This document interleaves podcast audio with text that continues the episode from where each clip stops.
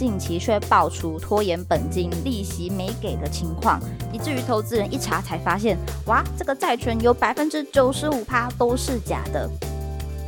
嘿，我是佳佳，这个 podcast 要开始喽！如果喜欢我们的节目，就按下订阅，或在 Apple Podcast 留下五星评价哦。本集追追搜 news 来到五月第一周，一起回首近一周的搜寻趋势与热门事件吧。到了五月，不知道各位朋友五月一号是不是有放假的那一群人呢？可以来留言跟佳佳分享哦。那自上个礼拜佳佳喉咙痛之后。到这一周呢，目前来讲比较困扰的，其实是在咳嗽的部分。虽然说大家不会在节目里面听到我的咳嗽声，那是因为佳佳都把它剪掉了啦。好啦，那么回归正传哦，到了五月呢，其实很容易联想的就是报税季了。第一周的关键字很多都是在围绕着关于经济啊、报税面向的来走，所以我们就来看看这礼拜的热门关键字、热门新闻有哪一些吧。首先，第一个看到的是美股新闻，在五月三号来到两千笔以上的搜寻。这边谈到道琼今天跌了三百六十七点，标普五百跌一点一六帕，纳斯达克跌了一点零八帕。那第一共和银行呢，也确定由摩根大通来收购了，所以会不会影响到台北时间周四联准会的利率决策会议，就是接下来许多投资人非常关注的重点新闻啦。那在台湾的经济部分哦，六大产业中有四大呈现紧缩，分别是电力及机械设备产业、交通工具产业、电子及光学产业与化学及生技医疗产业。那不知道我们今天节目收听的朋友们有没有产业中人啊，或者说老板朋友，想要对这些热搜上提供什么想法与发现呢？大环境的动荡，应该有很多人都是。多少会有点担心啦，所以欢迎大家可以来留言分享，一起讨论啦。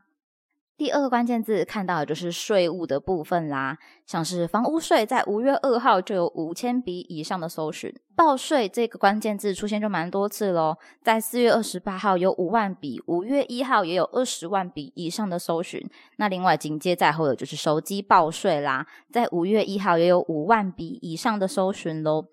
五月报税季的关键字，可以说从四月底到五月初出现的频率是非常高的。当然，也是因为这是一个必要的搜寻行为啦。那今年因为疫情也算是退去了，所以报税时程也不再延长喽，直到五月三十一日。这边也提醒各位朋友喽。另外，综合所得税申报的部分，今年有许多的调整哦，算是有利于民的改变吧。例如，基本生活费免税额、标准扣除额、薪资所得特别扣除额、身心障碍特别扣除额、课税集聚等都有做调高哦。另外，值得一提的就是有看到手机报税的这一个关键字，算是符合目前大众的一个日常使用习惯吧，一个趋势。对于许多人来说，用手机就可以报税的话，应该方便很多了。步骤也非常简单，只要用手机本身的浏览器搜寻报税，进入财政部电子申报缴税服务网，选择手机版就可以开始进行啦。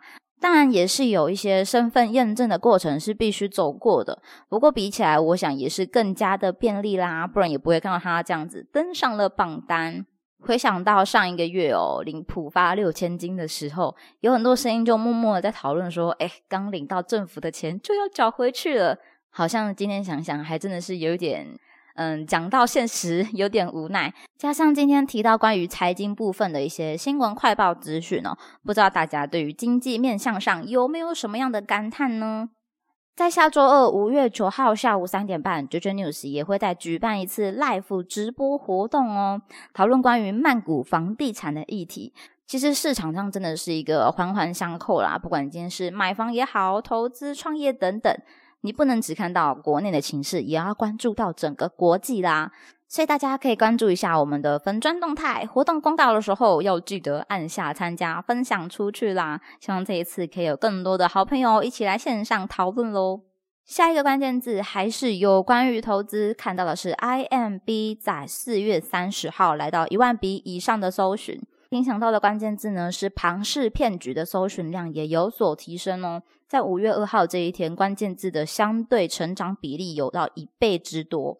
先介绍平台哦，IMB 是由台湾金融科技公司于八年前成立的，借由网络行销的方式进行 P to P 的不动产债权借贷。起初的营运模式是让一些无法与银行贷款的小企业，可以利用不动产做抵押，替企业找到原始借款人。那在做完土地设定之后，借款人可以再将手上的债券卖给一般投资人。那么近期平台登上关键字，究竟发生了什么样的大事呢？新闻中提到，平台负责人曾国伟以合法高获利的名义贩售假债权，吸金二十五亿，近期却爆出拖延本金、利息没给的情况，以至于投资人一查才发现，哇，这个债权有百分之九十五趴都是假的。那目前的自救会已经有超过千人以上规模了。那另外一个会登上热搜的原因，也是有一点名人的加持吧。因为这边新闻也爆出有知名媒体人盛竹如代言过这个平台，所以呢，我们盛竹如伯伯也被卷入这一次的顺风啦。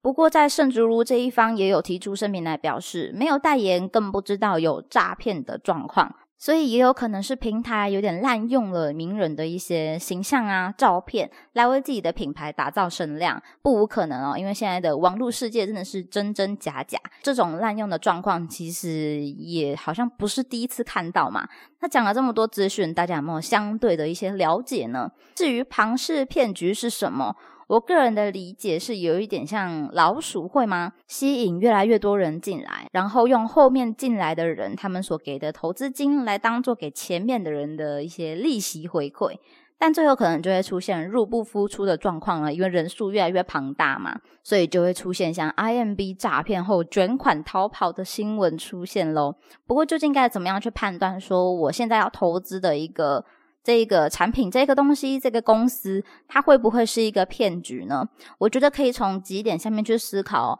包含这个公司它可以提供这么高的利率，那它的来源、资金的来源是什么？公司的运作内容啊、资金运转的状况等等，也许它有任何的公开资讯，都是可以来多看多找的。或许对这个议题有想法的朋友，也可以来留言分享一下，让大家一起长长知识吧。最后一个来看到近期非常好看的 Netflix 影集《人选之人》，在平台的播放榜上呢是台湾的热门前十大，那也在四月三十日来到了一万笔以上的搜寻声量，所以我个人觉得，嗯，几个让这个剧集它很火热的点。首先，当然是演员选的很好，基本上都是给观众有很好印象的艺人，像是谢盈萱、黄建伟、王静、戴立忍、陈妍霏等等。谢盈萱应该大家已经很熟了，我对她的认识呢，则是从。《熟女养成记》开始，那如果没有看过的朋友，真的不行，要跟上喽。